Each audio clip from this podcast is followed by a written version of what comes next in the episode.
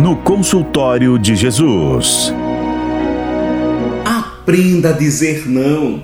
Não caia na besteira de estar sempre tentando agradar a todo mundo e deixando de agradar a você mesma, a você mesmo. Isto adoece e posso até dizer isto mata, pois quem vive esquecendo de si nunca terá um bom humor, portanto vai comprometer seus relacionamentos e tudo isso resulta em doença e doença séria.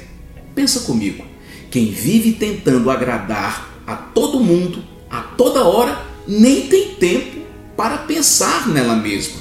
Concorda? Desagradar os outros também faz parte da construção saudável de uma pessoa. Certa vez, Jesus disse que os inimigos da gente, muitas vezes, serão nossos próprios familiares. E ele estava certo. É que nem todos sabem respeitar o nosso espaço, respeitar o nosso tempo. Eles nos querem sempre cuidando deles e à disposição deles. Isso termina por fazer uma negação terrível da gente. Você entende? Vou explicar para você porque muitas vezes a gente não sabe dizer não.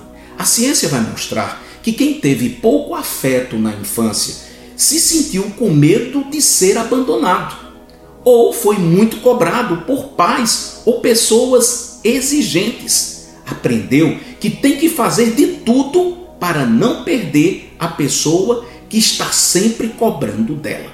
É aí que tudo se complica, pois a pessoa vai fazer da vida uma obrigação com medo de perder. É claro que tem espaço para concessão, ou seja, para você dizer sim, mas isto nunca pode passar do seu limite. Nunca pode ser uma negação sua. Você compreende? Então, reza comigo. Jesus, ajuda-me a dizer não quando preciso e não me submeter a ninguém pelo medo de perder ou ser abandonado. Ensina-me a viver os teus planos acima de tudo, ainda que desagrade os outros e muitos não me compreendam. Ensina-me a dizer não. Amém. Você está no consultório de Jesus. Eu sou Fabiano Moura de Moura. Quero fazer um convite a você.